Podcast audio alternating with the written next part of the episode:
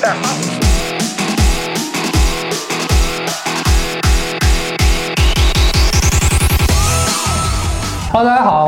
最新一期的博格实验室啊。呃，刚才不是说完要聊一下一加吗？对，继续啊，继续。紧接着就聊一下一加就，一加这个牌子啊，其实对于我们两个人来说，其实是一种很有回忆带有特殊情感的一个品牌。对因为当初特别喜欢一加这牌子，我也也也是你对在群里那时候疯狂的一个劲儿的安利。因为当时最早我比较喜欢的手机品牌是黑莓，嗯然后不争气啊，嗯不争气这事儿咱就不提了。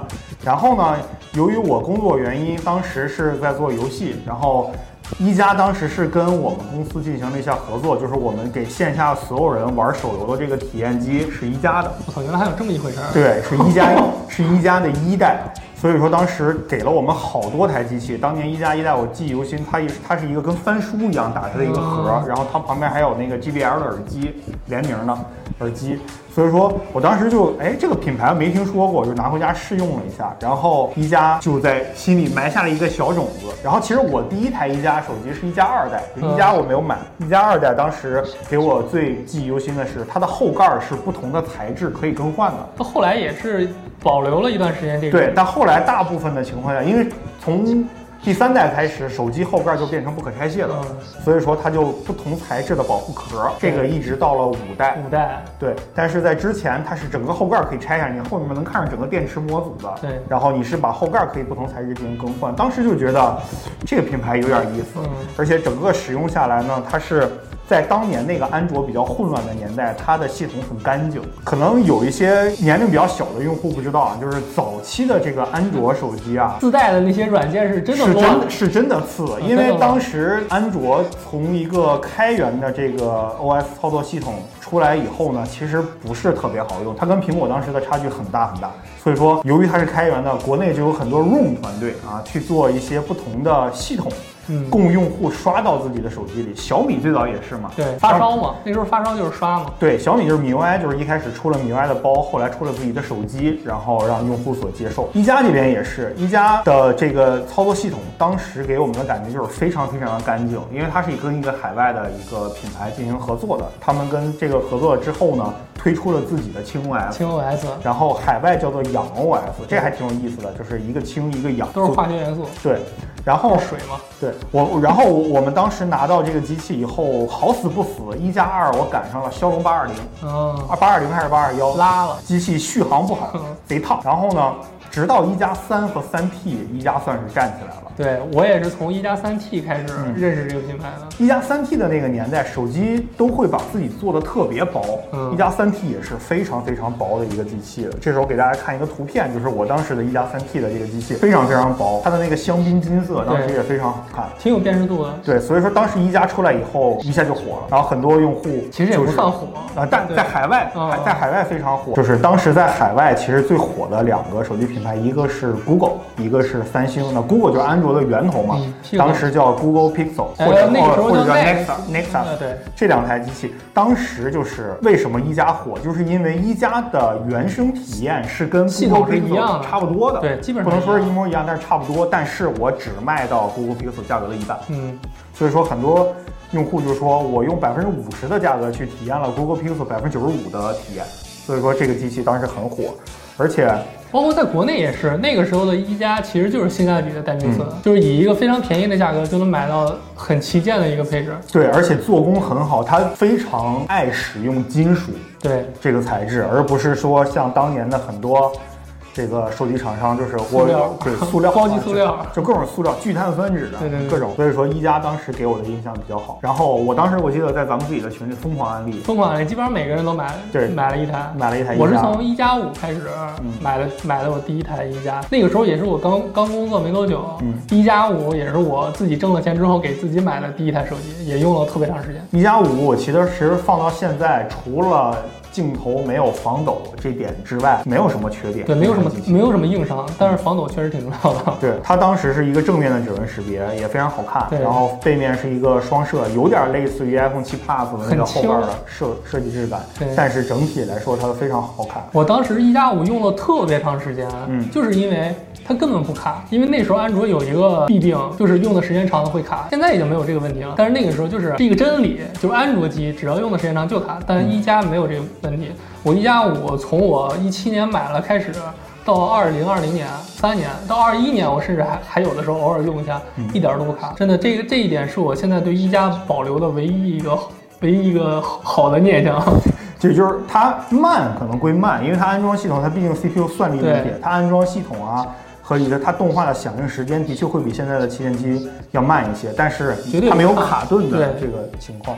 而且一加也是目前市面上为数不多的在带侧边三段式这个静音对对对，那响铃那个是它的一个特点特点。当时刚出来的时候说超 iPhone，嗯因为 iPhone 不也有一个实体的这个对键吗？对啊，现在呢，被 vivo vivo 超了过去啊，vivo 的最新的机器上也加入了这个实体的按键。对这个当时就觉得这是一加特别情怀的一点，就是它这么多代都没有放弃掉它的这个侧边的这个实体键。但据说啊，据说在十 T 还是什么上要取消掉，嗯就是在在可能在最新的一代机器上。现在的一加就，哎，没法儿就就不叫一加咱咱先不聊到现在的一加嗯，咱中间还有一段时间，就是在它，咱现在不是一加三 T、一加五吗？它到六其实也还好，嗯到七的时候算是一加的一个巅峰。对，分水岭。但是你说它巅峰，是因为它当时的硬件在当年非常的顶级，对，以及它的价格也还不错，但是太沉了。对那个时候确实，因为我是从一加五，我想换机子，然后我我买了一加七 Pro，嗯，就是你从 iPhone 十二 mini 直接换成了 iPhone 十三 Pro Plus，，对这这个其实是没法接受的。这个手手上的这种感觉的变化其实是挺大的，对然后一下让我受不了那个重量了。嗯，那你退了，呃，我我就退了。我买了之后就因为确实太累了，但我现在用这个十三 Pro 啊嗯，带上一二一二都带带上壳也是，因为现在你其实很难去再找到一台一百那么轻三的十克的机器了，对，这没办法，这是历史的原因嘛。对。对，G Pro 整个给所有用户的感觉就是这个机器真的在很旗舰。非常顶级，升降式的摄像头，两 K 是摄像对对两 K 九十赫兹的刷新率，对。的屏幕，然后是真全面屏啊，因为它把摄像头放到放成升降了嘛，所以说那机子看放到现在这个阶段，它屏占比也非常真。而且一加也是当时一加七当时也是第算是最早一波开始在国内宣传九十赫兹高刷屏幕的厂商。对就是一加在那个时候其实算是一个新技术的引领者。对，而且摄像式摄像头当时也非常惊艳嘛，嗯因为当时。呃，同期的另一个比较出彩的厂商就是 OPPO 的 Find X，对它是一个整体升降式的一个镜头模组，但是这个一加这个更过分，就是一小条儿，对对，所以说整体那个那个前置摄像头的，我记得效果不是特别好，但是它的概念非常的出色。然后紧接着就到了我觉得一加已经死掉的，在我看一加八开始就不能说一加八开始就死掉，但一加八没有亮点。嗯，一加八是一台二 K 加一百二十赫兹的屏幕，这是它最大的一个卖点。除此之外，就是只有八 T 的那个赛博朋克联名版联名版有点儿出彩，但是整体机器亮点不大。算是走开始走下坡路。对，但是它好像当时价格也便宜了一些，就嗯相比于七 Pro 当时发售的定价对，八八 Pro 也便宜了一些。但是我就觉得当时这个机器虽然我买了，但是我当时觉得没什么意思。你还推荐给别人了呢？不是，你还推荐给同事了？对我我推荐给同事了之后，我还把我的机器卖给阿辽了。就这个时候其这台机实器我就还是有好感，但这时候好感已经没有之前那么狂热了。对，就是它没有让我特别惊艳的感觉，就是拿到有可能是因为咱俩职业的原因，拿到的手机也越来越多了。对然后当时就觉得，爸也就这样也。就这样了。到了一加九代开始，就变成了这个影像联名，这也是按一加首次的影像联名，就是跟哈苏联名。对，这个跟哈苏联名的时候，好多人还挺兴奋的，包括我自己，就是因为之前这哈苏这个相机相对于普通的消费品牌离我们太远了，太贵了所以说跟哈苏合作以后，哈苏会做成什么样子，会给一加的这个影像带给什么样的变化？毕竟一加，咱实话实说啊，一到八代影像都一般。对，你九代开始，你跟我说主打影像了，我还挺期待的。因为当时也会也是觉得一加找着了一条自己的路。对，而且一加整个的这个发布会当时开下来之后，觉得还不错，一加九九 Pro，然后就到了十代，到十代之后呢，就整体我就很失望，就没有什么特点了。就是它曝光图放出来的时候，由于也是就是不是不是特别清楚啊，这曝光图放出来以后就觉得这十嘛，十 Pro，我现在还在用着后置的这个镜头模组这个。第一眼看上去是有点别扭，嗯，然后呢，等我实际拿到手，或者说当时当天看到发布会以后，我发现整个镜头模组和九代没有区别，嗯，是。就是只是换了个造型。这个造型我也特别难以理解。但我当时看见这个，我当时还觉得还行，因为我觉得它特别像那个《龙珠》里的那个战斗眼镜哦。有点这个意思，就从侧边涂过去的。它整体的这个设计，就是可能你这种喜欢的人还觉得不错，但我我不太能接受。这是见人了，这个。对，然后好在还有跟哈苏的联名，这是我为数不多的欣慰的一个点。但是，但它实在是没有什么特别，就是原来一加那个味儿的特点。对，而且在这台机器出了不久，OPPO 自己就出了叉五，嗯，然后也是也有哈苏联名。而且叉五还内置了人家 OPPO 自己的一个影像芯片，就是一加还没有，一加还没有。然后你把你自己的这哈苏还给别人了，然后我当时就觉得这牌子可能在我心里的地位一下就掉下去了。基本上所有属于一加独一份的东西全没了，一加全没了。对，包括它这个系统也从这这一代开始。对，也从这一代开始公开宣布说，轻 OS 变成了 Color OS。对，然后变成 Color OS 之后呢，你不仅是说最新的这代 Color OS，我因为我要是老用户呢，我大不了这代我不买。嗯，你跟我说以前的机器轻 OS 和氧 OS 都不再继续更新了，都会在下一个大版本更新的时候直接变成 Color OS，这我就有点不太，不太能接受了。因为对于我来说，我可以理解你，因为。很多用户吐槽，你太干净，你这个系统不好用或怎么样。你给一个 ColorOS 的选项，但是你不要忘记，很多人是因为轻 OS 选择了一加。对，那你能不能在官网，就像你当时的这个选项一样，就是你当时最早的时候，一加是可以轻氧之间互相刷的嘛？对。那你能不能让用户可以刷轻 OS 和可以刷 ColorOS？给用户更多的选择。你，我觉得轻 OS 好，我就不换。对。我我想要 ColorOS，我就自己去刷 ColorOS 就完事儿了。你为什么一定要强制用户去做一个二选一呢？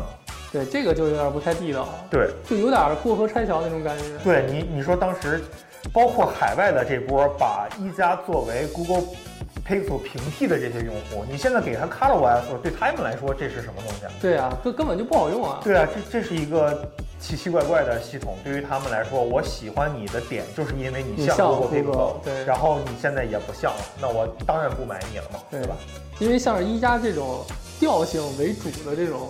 手机其实调性是它生命线，是它的一条生命线。很多就是失去掉调性的品牌，都慢慢的被众人遗忘。对，而且回归了 OPPO 之后，一加就开始疯狂的铺不同的机型。产品线从九开始就是对，从九开始就是九九 Pro、九 R、九 RT。对，因为原来它是一年只出两款机型，就高端嘛，高端线，就跟苹苹果似的。对，一个是数字系列，一个是 T 系列，就它 S 系列，半代更。苹果也出 SE 了，谁也别说谁，对是吧？反正那个时候，我觉得它一年只出两款机型，还还敢在这两款机型里做一些突破，我觉得这个就是它当年 Never Settle 的一个表现。对，但是现在它已经不 Never Settle 了，对，它现在也不太 Always Settle，它现在也不太提这个 Never Settle 的这个 slogan 了。嗯，对，它现在就是，你看最近又出了。这个 Ace 和 Ace 的竞技版还竞速版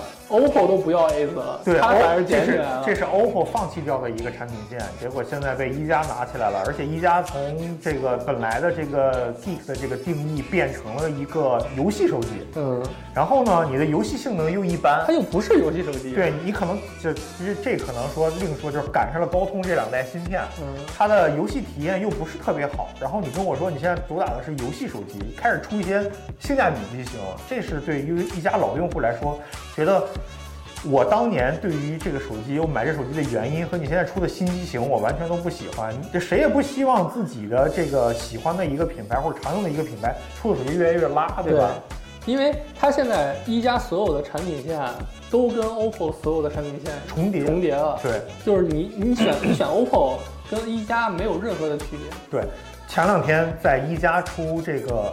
Ace 的时候，一加首发了天玑八幺零零 Max，嗯，然后我当时就说，这个当时飞总跟我说，Reno 八 Plus，嗯，Pro Plus 也是采用这个八幺零零 Max，我说那 Reno 和一加之间的用户群怎么分？就是，而且这机器这俩机器定位这么像。结果把那个 Reno 八 Pro Plus 发出来以后，哦，这机器跟一加 S 长得一样，啊，跟这个竞速版长得一模一样，就名不一样这就名不一样，这整整个这个摄像头模组这个大结构没什么区别。哦，难怪难怪都用 Bio 这个，可能就是一个机器换了个壳，就换了个名。对，系统也一样，嗯，上上头模组也没区别，然后 CPU 也一样。那真是买它干啥？对啊就，包括之前让我想起来那个 Moto Moto Razr，就是摩托罗拉那个刀嗯锋，一九年还是二零年出了一个复刻版。折叠屏版本。对我觉得当时它出折叠屏版本的时候，也是其实口碑还可以。对，因为它是同期的这个小折叠屏里面最接近于翻盖手机对，而对而而且轻薄，而而且它那个下巴其实带有点那种原来刀锋的那种感觉。对，它其实就是把刀锋复刻回来，包括它做了一个非常这个你你当年 V 三的那个界面嘛。对，结果最近爆出来的新一代的这个 Moto Razr 做的跟三星 Z Flip 一样，一模一样，基本上。就是前面屏幕稍微大一圈。嗯，那你说这东西，那我选 Moto 还是选三星？那我肯定选三星了，因为 Moto 的系统多烂啊。对啊，一加也一样，我选一加还是选 OPPO？我当然选亲儿子了。而且而且很多人没有听过一加这个牌子。对，就是你你在品牌性上已经不如 OPPO 了，对然后你现在又跟我说你俩之间价格也没啥区别，配置也没啥区对别。，那我为什么选你啊？对啊，我选你就是因为你跟别人不一样，你跟别人一样了，你又不如他。完蛋！哎，其实咱们说的这些所有啊，都是以一个原来一加的老粉丝丝的心态，对去去怎么算不争气吧，算是就是望子成龙，但是实在是不争气的一种心态。但我站在一加，就是我站在 OPPO 团队去看这件事情啊，我当然不可能把你一加收进来以后，我把 OPPO 最好的东西都给一加，不给 OPPO 的这个 Find X 系列，这是不可能的。我当然是把你收进来以后，就跟当年这个摩托罗拉。被 Google 收了以后，Google 也是把摩托罗拉所有专利都拿走了嘛，嗯然后把摩托罗拉这壳子卖给了联想，就是我把你好的东西都拿走之后，我再把你丢掉。那其实现在你可以看到，这个 OPPO 其实正在把自己的产品线，把一加当年优秀的地方都在汲取在 OPPO 自己的产品线上。而且实话实说啊，就是在现在的价格里面，OPPO 和一加的这个十 Pro 这台机器都不是差的机器。对，从产品本身来说，机子还是可以的。对，没什么大问题，但是只是对于老用户来说，就跟苹果用户当年非常期待乔布斯的 One More Thing，每年我都会带给你一个非常不一样的蜕变，非常强有力的产品线。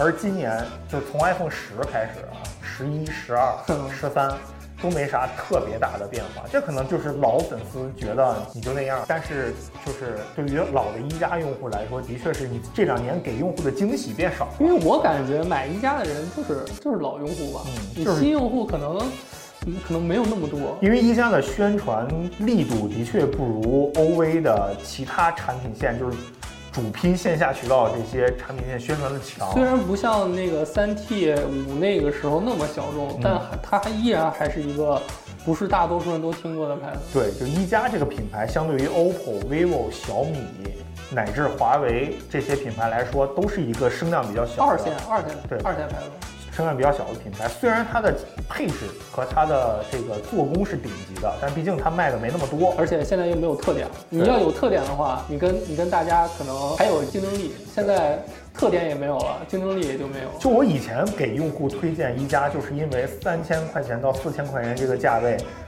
能打正常其他的5000你正对你正常情况下，你那五千都买不着的配置，我这三千块钱都有，而且你用下来以后的确是没什么问题。很流畅，但你现在你三千块钱的跟人家三千块钱的一样，对吧？那我当然选择那个口碑更大，可能售后相对来说让大家觉得那个可能售后更好。虽然我现在告诉你，一加和 OPPO 都是 OPPO 售后，那既然一加和 OPPO 都是 OPPO 售后，我为什么不买 OPPO 呢？对对吧？就是这个问题。